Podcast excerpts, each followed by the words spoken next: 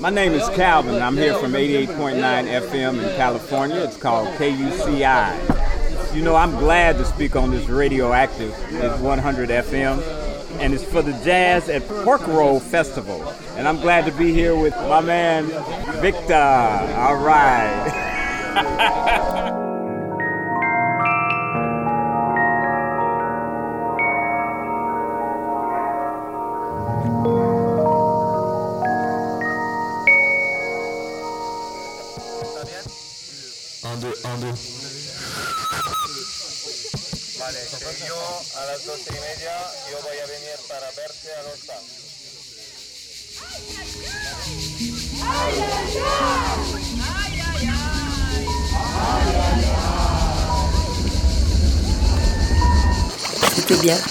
Notre radiophonique sur l'île au jazz.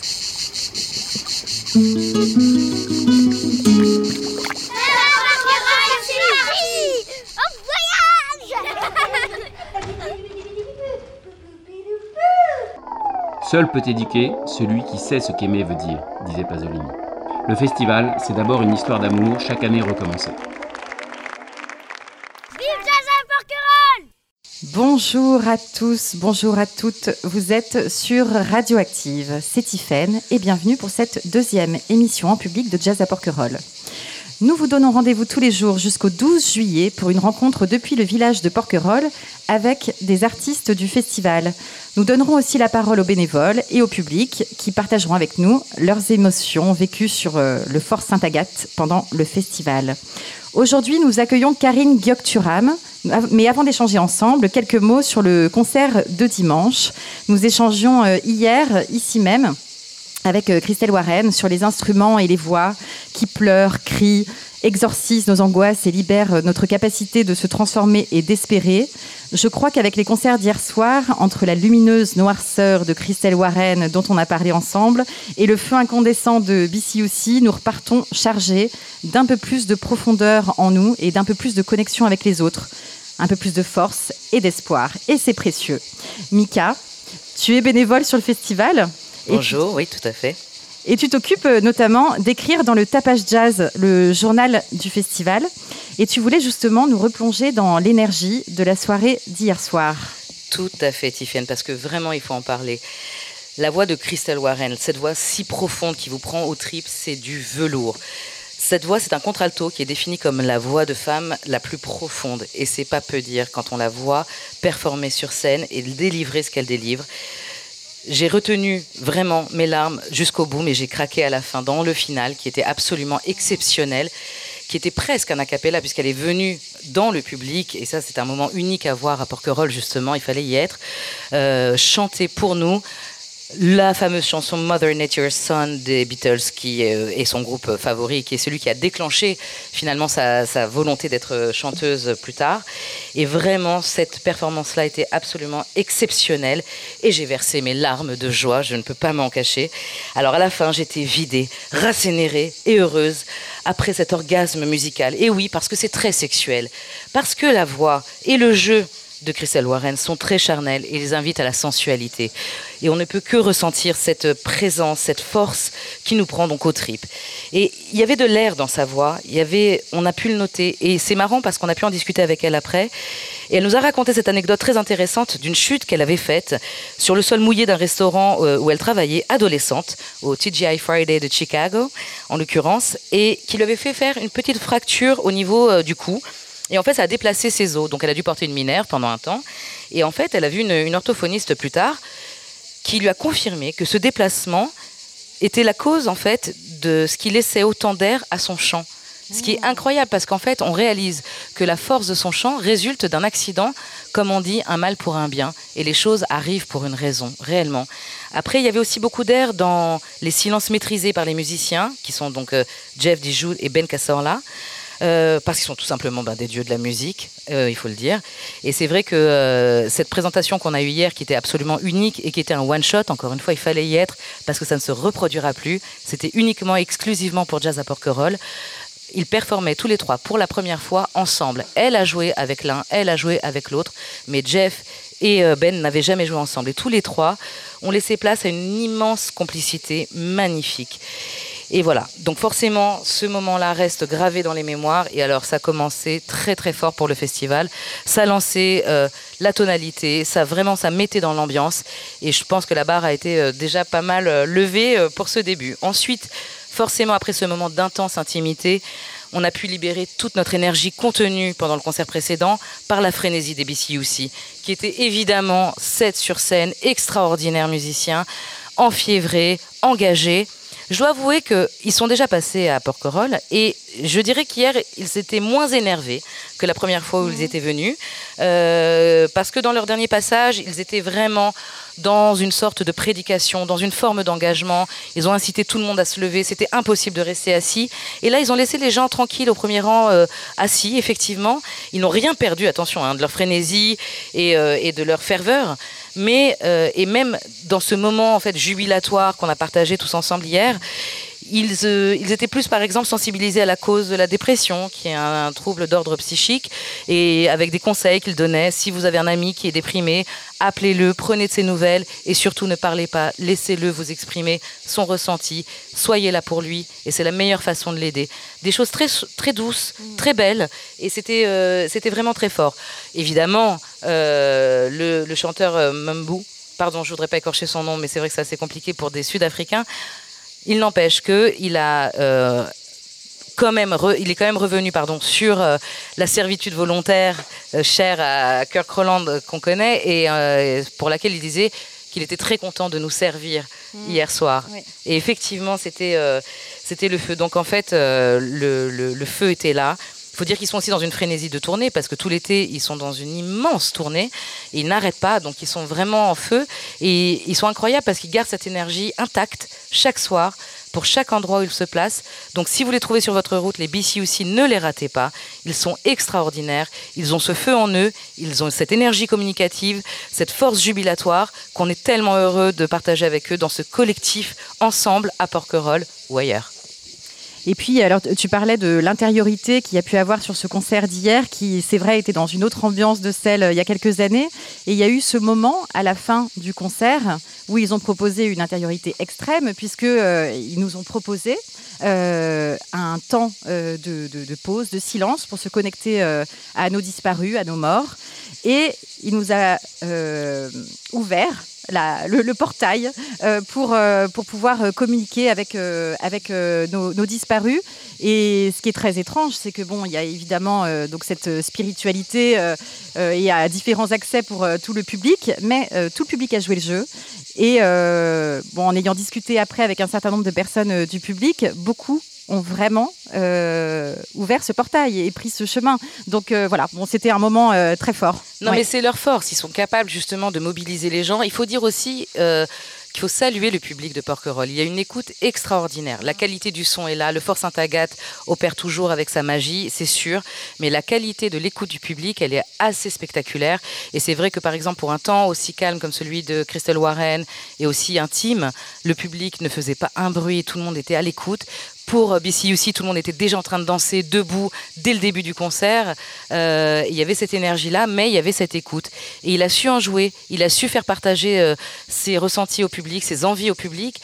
Et cette année, puisque il est dans l'accompagnement de la dépression, dans euh, l'ouverture vers les disparus et leur mémoire, eh ben, le public était là pour réceptionner ça. Et effectivement, c'était magnifique.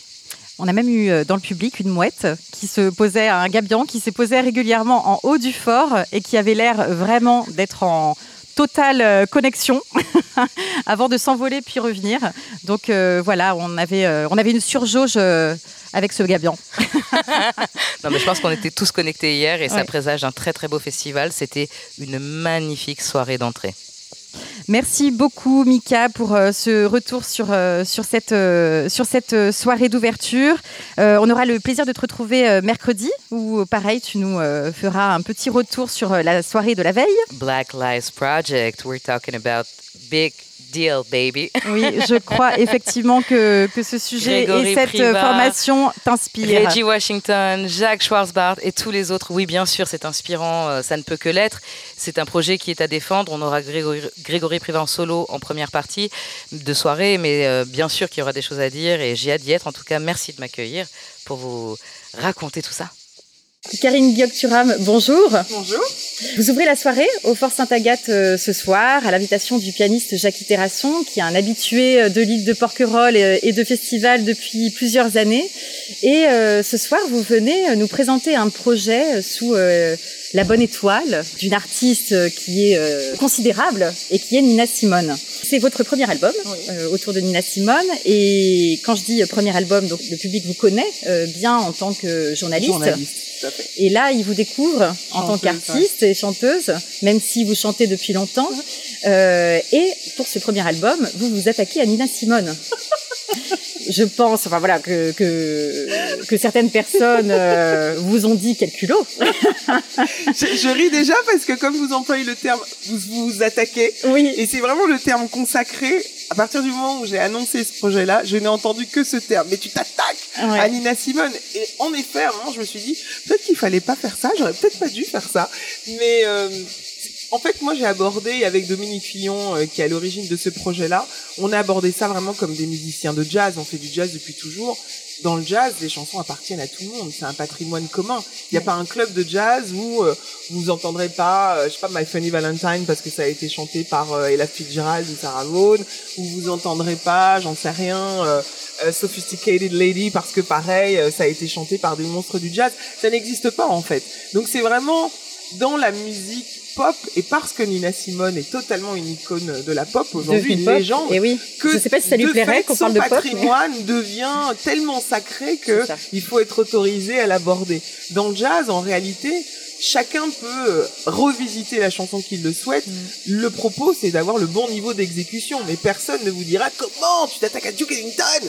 Non, ça, ça n'existe pas. Donc c'est vrai qu'on a eu cette cette euh, spontanéité et cet engagement de pur musicien de jazz et qu'ensuite on s'est rendu compte qu'en effet Nina Simone, je crois qu'on n'avait peut-être pas mesuré même si Nina Simone et évidemment c'est pour ça que cet hommage-là on le lui rend parce que c'est une artiste qui pour moi est fondamentale euh, et extrêmement importante mais je n'avais pas réalisé à quel point est-ce qu'elle était aussi à quel, à quel point elle faisait autant l'unanimité. C'est mm. très très rare des artistes qui font autant l'unanimité. Merci. Voilà, bon ben voilà, je dis merci. Parce que nous sommes dans un, café, on est en train de boire un verre euh, tranquillement. Et je ne peux qu'être poli même pendant une interview. Euh, et il y a très peu d'artistes qui font à ce point l'unanimité. Tout le monde connaît Nina Simone, tout milieu euh, sociaux, euh, toute origine confondue. Et je n'ai absolument pas croisé une seule personne me disant ah j'aime pas trop hmm. Nina Simone.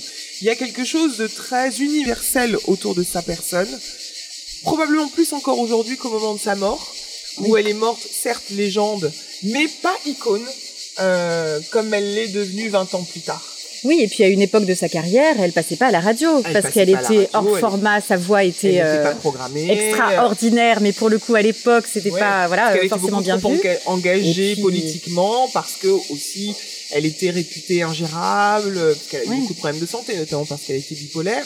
Et donc ça a été un personnage qui a eu un parcours extrêmement heurté, qui n'a pas du tout eu euh, une carrière fluide, parce qu'elle s'est engagée et parce qu'elle a mis ses engagements, ses combats devant sa carrière. Elle s'est servie aussi de sa carrière pour défendre ses idées parce qu'elle était au service de l'égalité. Ce qui nous paraît aujourd'hui naturel ne l'était absolument pas en son temps. Elle était presque perçue comme une terroriste, quand même, Nina Simone, au cœur des mm. années 60 jusque dans les années 70.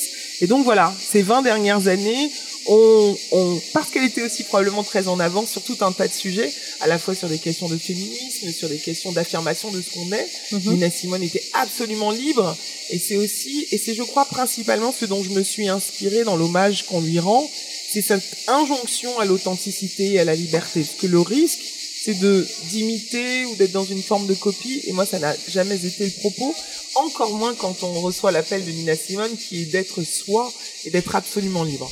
Et alors justement, pour euh, trouver cette authenticité, comment vous avez travaillé pour rester dans cette authenticité euh, de, de, de, la voix, de ce qui comptait euh, justement dans, dans... Parce que j'ai un vieux parcours déjà. En fait, moi, c'est une expression que je dis souvent, c'est que je suis une vieille chanteuse qui débute. Oui. Donc ça fait 20 ans que je chante. Donc j'ai eu le temps de trouver ma voix, j'ai eu le temps aussi d'avoir beaucoup d'épreuves. Euh, d'avoir une histoire dans la musique très complexe, euh, d'avoir été toujours à un quart de seconde de sortir un album qui finalement ne sort pas, de signer, puis finalement on ne signe pas, de ce qui sont des parcours extrêmement classiques pour les artistes. Hein. Il y a plein d'artistes mm. en musique euh, à qui il est arrivé beaucoup d'accidents. Euh, ça fait partie de la musique, les accidents. Euh, donc moi j'en ai eu beaucoup tout au long de ma carrière euh, euh à l'ombre, parce que personne ne savait que je chantais publiquement en tout cas. Mm-hmm. Mais j'ai une longue carrière dans la musique et finalement d'aller chercher dans ces épreuves-là et dans mon vécu c'est ça le propos. Puis moi j'ai 45 ans aujourd'hui. Alors je devrais dire que j'en ai 25, mais bon, j'en ai 45. bon, je pourrais pas peut-être pas dire 25, bah, vous mais ai 38. quand même un petit peu. J'en ai 38. non mais j'ai 45 ans, donc euh, si à 45 ans on n'a pas trouvé sa voix dans tous les sens du terme, on passe un peu à côté de son existence. Donc pour moi, ce qui était important en rendant hommage à Nina Simone, c'était de la remercier de tout ce qu'elle m'a apporté, de tout ce qu'elle nous a apporté et pas de tenter d'être Nina Simone, ce qui absolument est impossible et qui n'est pas souhaitable mm. du tout, ni au regard de ce qu'elle elle a vécu, ni au regard de, de ce que moi-même je suis et que j'ai à défendre aussi. Alors, dans le personnage de Nina Simone, il y a quelque chose qui me frappe. Alors, effectivement, c'est une des premières femmes qui a osé dire non, qui a osé, une des premières chanteuses aussi à le faire, c'est pas ce qu'on attendait d'une chanteuse euh, à l'époque. Donc, elle a osé dire non. Elle a dit non euh, au milieu de la musique mais elle a parfois aussi dit non au public. C'est-à-dire que sur scène, elle avait cette, euh, cette autorité. Bon, en plus, en tant que femme, ça faisait beaucoup d'être autoritaire sur scène, mmh. femme noire, autoritaire sur scène. Euh, Est-ce que, euh, quelque part, la liberté passe par le fait de savoir dire non? Complètement. Euh, la liberté passe par l'absolu alignement avec ce qu'on est. Et je crois qu'elle, elle était dans une... Déjà, Nina Simone, toute sa carrière repose, et, je crois sa colère aussi repose en partie sur une injustice, c'est-à-dire le fait qu'elle se soit rêvée première pianiste classique noire et qu'elle n'ait pas pu recevoir la formation qui lui aurait permis d'atteindre cet objectif-là, qu'elle a essayé d'intégrer l'Institut Curtis de Philadelphie, qu'elle n'a pas pu, elle, a, échoué euh, voilà, au concours d'entrée, et pour elle, clairement, c'est le racisme qui lui a interdit d'entrer à cet institut-là. Donc déjà, l'un des piliers de sa colère, c'est vraiment ce racisme-là. Et de fait, quand elle, elle se produisait, elle attendait un, un respect absolu des spectateurs. Je vous fais un cadeau, vous vous rendez pas compte qui je suis, je vais jouer pour vous, et vous toussez, vous vous levez, vous ne m'écoutez pas. C'était un mm. peu ça sa posture. C'était de dire, moi je sais ce que je vaux, je n'ai pas ce que je mérite, mais je sais ce que je vaux, et respectez-moi. Et donc elle était dans cette autorité avec le public. Et je comprends qu'elle ait pu avoir cette posture-là. Ça ressemble à la brutalité de la vie pour elle. Ça ressemble à la dureté de la vie pour elle. Et donc, elle réclamait du public qu'il la respecte. Donc ça, je l'entends complètement. Après, chacun est traversé par euh, par euh, ses propres euh, attentes et ses propres émotions. Moi, c'est pas mon histoire. Donc évidemment que je suis pas dans ce rapport d'autorité, mais bien sûr que il y a pas très longtemps, j'ai chanté dans un lieu où il y a une table, puisque dans les clubs de jazz, les gens peuvent manger aussi, qui était mort de rire. et à un moment, je me suis dit c'est pas respectueux pour moi mais c'est surtout pas respectueux pour les gens qui sont venus écouter. Mhm. donc c'est vrai que je n'ai pas fait une Nina Simone en m'arrêtant en disant c'est down j'ai pas fait ça. Mais j'ai regardé la table assez longtemps pour qu'ils comprennent qu'ils étaient aussi une nuisance pour ceux qui les entouraient et que c'était pas mhm. chouette en fait. Limite on passe une soirée chez soi ou en terrasse et on vient pas écouter un concert et empêcher les gens d'apprécier. Donc c'est aussi ça c'est quel rapport on établit de respect. Moi j'ai pas manqué de respect au public et c'est vrai qu'on attend en retour que les gens respectent aussi ceux qui sont venus écouter de la musique. je peux comprendre que Nina Simone ait pu être brutale parfois, mais ça n'est pas mon histoire et ça n'est pas mon tempérament. Donc je suis pas là pour imiter Nina Simone. Mais peut-être qu'un jour je le ferai pour oui, parler. C'est là Cela dit, en termes d'autorité, le fait de, savoir dire non, en tout cas, vous avez euh, une carrière à côté euh, qui est euh, qui, qui, qui, marche et qui file tout droit, que vous avez décidé de stopper pour vous consacrer à votre métier de chanteuse et à la musique qui, en France, on le sait, euh, est où on attend, on est, dans une, on est dans une case et on y reste. et voilà. Et on ne change pas les règles du jeu en cours de route. Et pourtant, vous l'avez fait. Oui, parce que, en effet, cette, euh, en fait, quand vous êtes une femme, que vous êtes une femme noire, que vous venez, en plus, comme c'est mon cas, des Antilles, je ne viens absolument pas du sérail, avec une vie un peu complexe, on ne vous attend sur rien et vous n'avez à peu près aucun droit.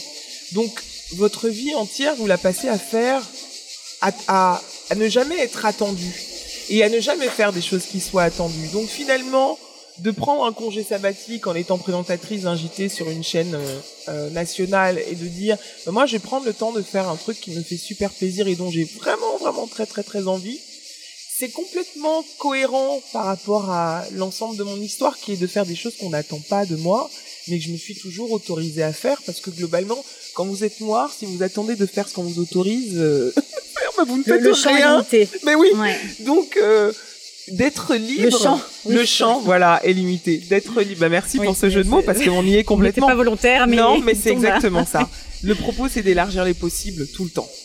Tout le temps. Et je crois que c'est ce que chaque femme, je le dis parce que, à la fois parce que je suis féministe, mais parce que il y, a encore beaucoup de territoires qu'on n'a pas conquis. Oui. Euh, c'est ce que chaque femme devrait s'astreindre à faire. Toujours élargir le champ des possibles. Alors, je vous propose qu'on vous écoute tout de suite avec euh, Love Me or Leave Me et on se retrouve juste après.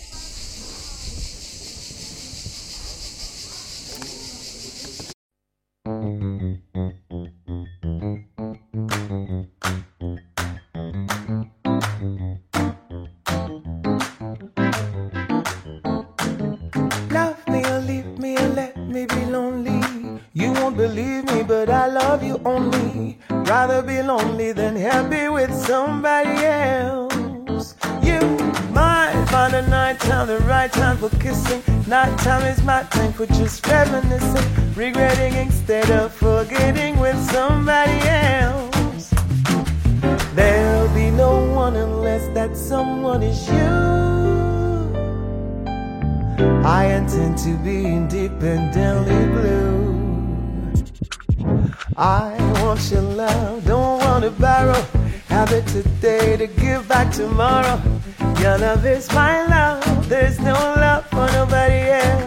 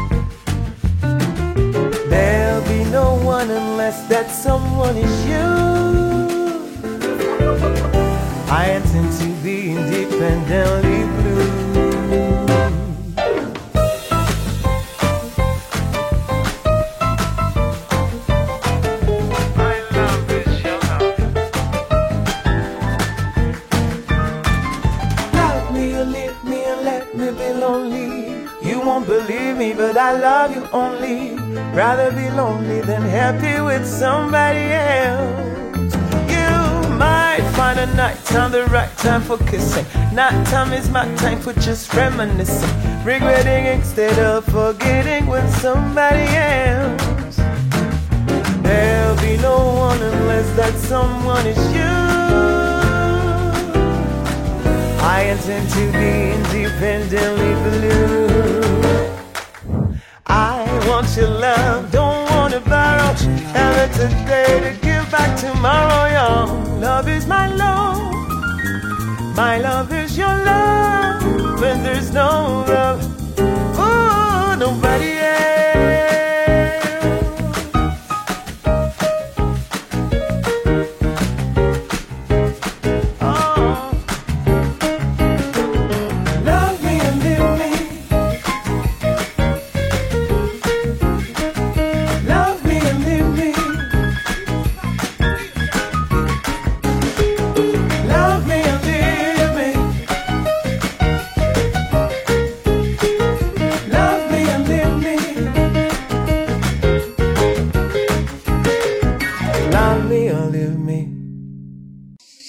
Bonjour à tous et toutes, vous êtes sur Radioactive 100 FM. Nous sommes toujours depuis le village de Porquerolles pour les rencontres musicales de Jazz à Porquerolles avec aujourd'hui Karine Gyokturam qui nous fera le plaisir de jouer ce soir au Fort Sainte-Agathe avec Jackie Terrasson.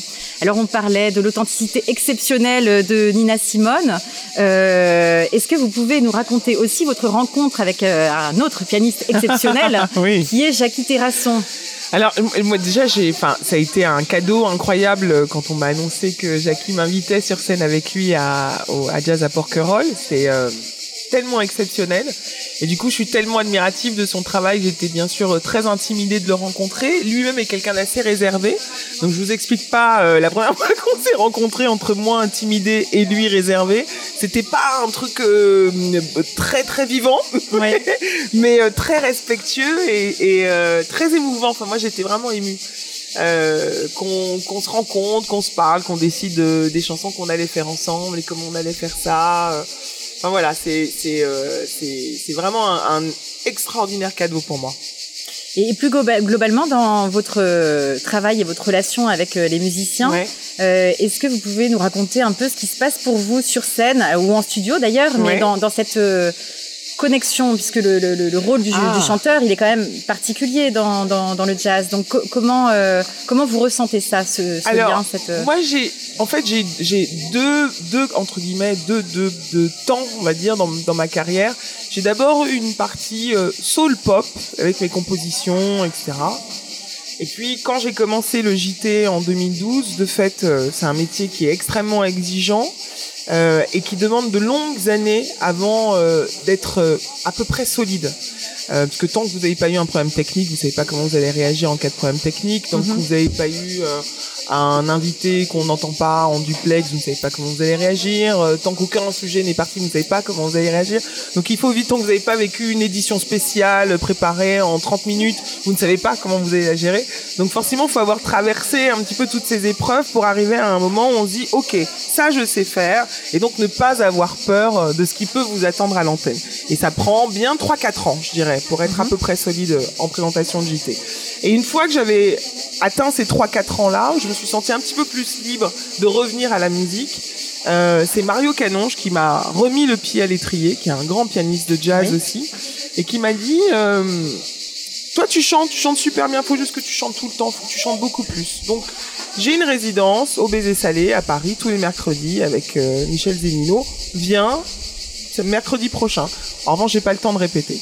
Et c'est comme ça que je suis revenu, je dis revenu au jazz parce que j'ai grandi dans le jazz, mes parents écoutaient énormément de jazz, mon père joue de la guitare jazz, un de mes oncles aussi, enfin bon. Mais j'avais toujours considéré que c'était trop trop l'excellence pour moi le jazz et que ça me demandait que j'avais extrêmement peur de ça. Quand on a grandi en écoutant du jazz, de se dire je vais être chanteuse de jazz, c'est un truc qui paraît complètement lunaire en fait. Mm. Et j'y suis arrivée très simplement par la voix de Mario qui m'a dit viens chanter avec moi. Et de la manière la plus dure qui soit, parce que quand vous répétez pas, que vous avez tous les codes à maîtriser, que vous êtes dans un club de jazz où les gens viennent vous entendre, les disant ah t'es perdu là, tu sais pas où t'es là. c'est, il faut voilà, chaque concert du coup c'est probablement deux ou trois ans d'expérience euh, acquise. Euh, et je suis revenue par là. Et de fait, j'ai toujours cette grande posture d'humilité par rapport aux musiciens de jazz qui pour moi sont évidemment des champions olympiques de la musique. C'est les meilleurs musiciens du un monde. peu, hein, parce que c'est ça, ils, arrivent à... Ils sont extraordinaires de d'improvisation, de maîtrise et de très grande simplicité aussi. Mhm. Quand on atteint ce niveau-là d'excellence, généralement ça s'accoude aussi, ça s'appuie sur, de, sur une grande humilité.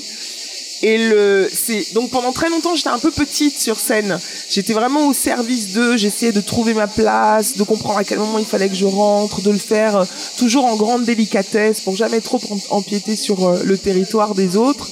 Et puis aujourd'hui que j'ai pareil acquis un peu d'expérience, je sais où est ma place et je sais que le, la voix, c'est aussi ce qui fait le lien et qu'on est là pour être au service les uns des autres sans être en compétition. C'est la grande difficulté sur scène. Parfois, j'assiste à des concerts où c'est un peu pénible parce que le chanteur est en compétition avec le pianiste, qui est en compétition avec le pianiste, qui est en compétition avec le batteur et c'est l'enfer. Et la musique, c'est l'harmonie, c'est l'accord. Donc, il faut toujours revenir à ça. Et pour moi, le propos, c'est ça. C'est qu'on s'accorde et en incluant dans l'accord le public. Qu'on est là pour d'abord pour partager quelque chose. Ça n'a de sens que pour ça. La musique, à un moment, ça se partage. Sinon, on chante chez soi dans sa salle de bain ou on n'a pas besoin d'infliger ça aux gens. On est là pour partager quelque chose et un public vient vous voir pour vous voir libre, pour accéder à sa propre liberté, pour ressentir vos émotions qui font écho à leurs propres émotions, auxquelles nous, artistes, avons accès facilement, mais auxquelles tout le monde n'a pas accès facilement. Et donc, c'est un, un, chemin d'échange et de regard et de reflet.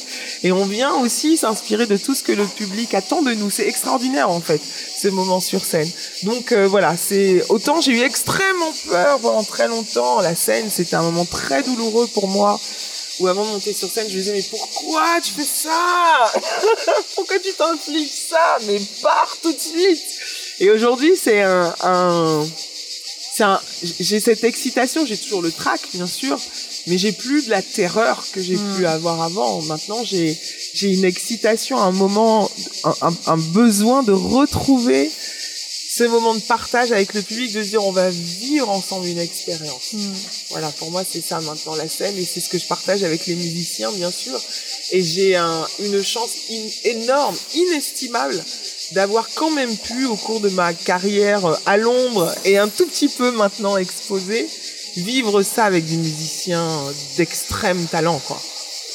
Alors, on a parlé de chant dans la salle de bain, de chant dans les clubs de jazz, mais ce soir, ça va être dans un contexte Ouais. particulier puisqu'on est sur une île avec une nature qui est très présente, Mm. un parc national où finalement, bah, l'humain se retrouve dans la position un peu d'humilité, de devoir, euh, bah, à certains moments, s'effacer pour laisser la place à la nature. Et donc, dans ce fort, a priori, je pense qu'il y aura la liaison avec le public, mais il est possible aussi qu'il y ait avec la nature. Et tout, euh, tout à l'heure, vous me disiez qu'en arrivant sur euh, l'île de Porquerolles, vous pensiez à, à- Saintes, aux Saintes. bien sûr. En Parce Guadeloupe que ça, me, ça ressemble beaucoup aux Saintes. Le paysage ressemble beaucoup aux Saintes. L'atmosphère, l'énergie, ça ressemble beaucoup aux Saintes. Ça ressemble aussi beaucoup à, à des communes de Guadeloupe comme Anse-Bertrand, euh, comme... euh, euh, enfin voilà, il y a plein d'endroits en Guadeloupe qui ont cette énergie, cette atmosphère. C'est pas seulement insulaire. Il y a aussi ce côté insulaire d'être sur une île, de choisir d'être là et pas ailleurs, euh, et de, de choisir d'être, euh, de vivre à, dans un rayon de 100 mètres en fait. Et ça c'est génial parce que c'est à taille humaine. On vit dans des villes qui sont beaucoup trop grandes, dans, avec des bâtiments qui sont beaucoup trop hauts, avec des gens qu'on connaît vraiment pas suffisamment. Et quand on est dans des endroits comme ici, tout le monde se connaît, tout le monde se reconnaît. C'est à échelle humaine et il est là le plaisir, le bonheur que les gens ont à être ici.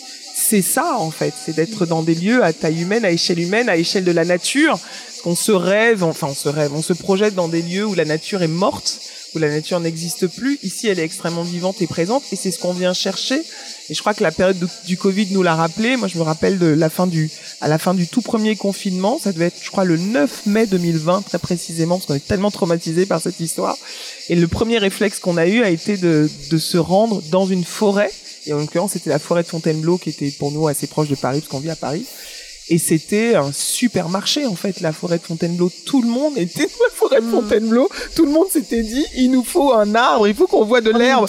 Il nous faut de la nature, Mhm. pitié. Et en fait, ça nous a simplement rappelé qu'on était aussi ces animaux-là, qu'on n'était pas tellement des animaux de ville, qu'on était vraiment en contact, qu'on avait besoin de ce contact avec la nature. Et donc oui, d'être ici dans cette, sur cette île que je ne connais pas, mais qui m'est extrêmement familière, parce qu'elle me rappelle là d'où je viens, elle me rappelle la Guadeloupe, elle me rappelle donc les Saintes.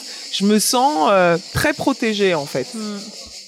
Donc vous allez pouvoir vous ouvrir euh, Oui. totalement ce soir Oui. en totale authenticité. Ah oui, bien sûr, oui, je crois. Et puis c'est euh, c'est c'est ce que je viens moi aussi chercher, Ouais. c'est d'être toujours en contact avec euh, ce que je suis moi-même. C'est de jamais perdre ça de de vue. C'est important de préserver ce qu'on est, de ne jamais perdre de vue ce qu'on est et de de le nourrir toujours. Et ben nous on est ravis de rencontrer qui vous êtes. voilà. Merci, merci Tiffany. Merci beaucoup. Merci beaucoup Karine et au plaisir de vous écouter ce soir. Eh bien, j'espère que ça vous plaira. On écoute tout de suite Michel Benita et son quartet qui jouera en deuxième partie ce soir au fort Sainte-Agathe.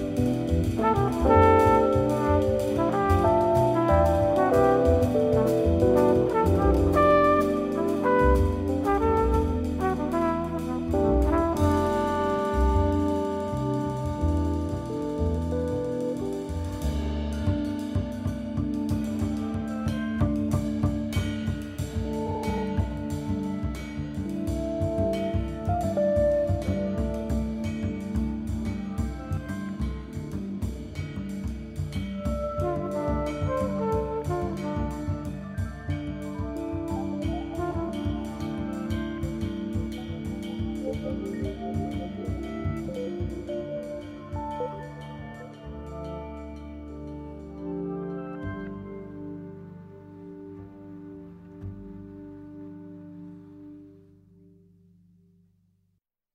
On retrouve désormais le collectif Festina Lente qui accompagne tout le festival pour une carte blanche. Alors le collectif, il est porté par l'association Archipage qui sillonne les mers depuis euh, maintenant 8 ans, embarquant à son bord euh, musiciens, danseurs, comédiens, illustrateurs, photographes et marins. La ligne conductrice euh, principale du projet est la promotion du spectacle vivant en utilisant comme moyen de transport le voilier, ce qui est quand même assez idéal pour arriver sur une île comme Porquerolles. Aujourd'hui, on accueille Bapa Tuni et Lux Culubulcure à la guitare et à l'accordéon. On vous écoute. Bijou. Bijou. Bijou, tout le monde. Bijou. Monsieur Président, je suis Skelewulecure. Euh, surnommé Luc Skelewulecure. Et moi, je suis euh, Bapatuni. Bapatuni, mon compatriote. Nous sommes les Turus. Le gang de Turu. Mm, Le crew de Turu. Le clan de Turu. Mm, L'équipage de Turu. Le collectif de Turu. L'armée de Turu. La bande de Turu. Le Turu. Les Turu. Ok. Nous venus à Perculule. Du? Perculule. J'ai pas compris. Nous venus à Perculule. Ah, porc nul. Ah, Percutule. Non, porc-durule. Profiterule. Non, porcatrule. Le festival de jazz. Euh, le jazz. Oui. Nous venons jouer ici. C'est très bien. Nous allons vous jouer une petite chanson du chenu. Du chenu. C'est une chanson qui parle de l'amour. L'amour. L'amour et Et l'amour. les deux l'amour. Et l'amour de l'océan et l'amour Du cœur. du cœur. Merci beaucoup. Merci beaucoup.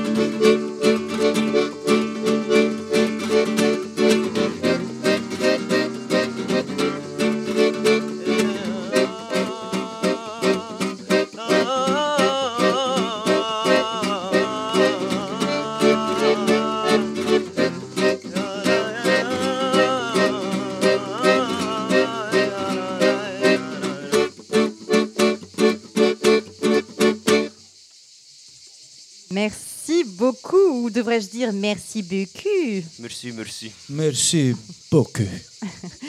Bon, je ne sais pas euh, d'où vous nous venez avec euh, cet euh, accent euh, non identifié, mais on peut vous retrouver donc euh, pendant le festival sur l'île, un peu partout, sur terre et sur mer. Partout, partout. Tous les jours euh, à 16h30. Sur ce train de parfait. Ah non, tous les deux jours. Tous les deux jours. Et puis partout, par exemple, à la plage, à la plage, À la plage, au bistrot, au bistrot, euh, au restaurant, au restaurant, au port, au pur, au fort, au fur, dans le coin? dans le cul, Ah dans le cul. hein. Ah oui, Oui, merci. tout à fait. Euh, mauvaise blague, désolé. Merci beaucoup, merci à tous, merci à Festinalente, La Patuni, Tuni, Tunu Bapatune. et cure.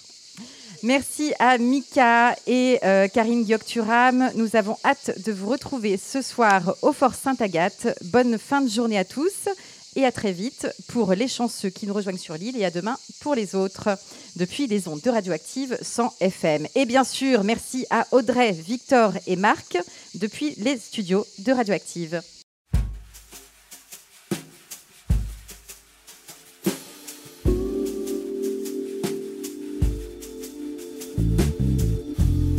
I knew a man Bojangles and he danced for you in worn out shoes with silver hair, a rock shirt, and baggy pants, the old soft shoe. He jumped so high, jumped so high. Then he lightly touched down. I met a cell in New Orleans. Was down and out. He looked at me to be the eyes of age. He spoke right down. He talked all light, talked all light. He laughed and slapped his leg Mr. Bojangles, Mr. Bojangles, Mr. Bojangles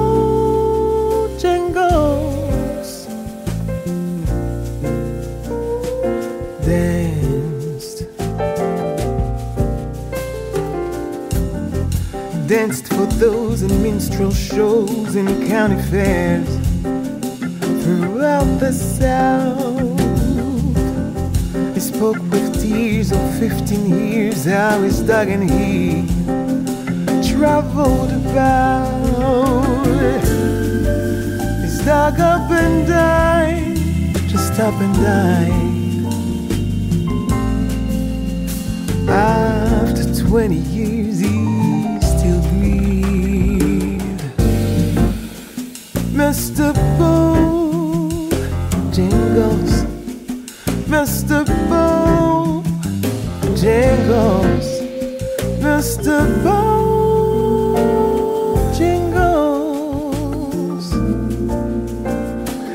danced.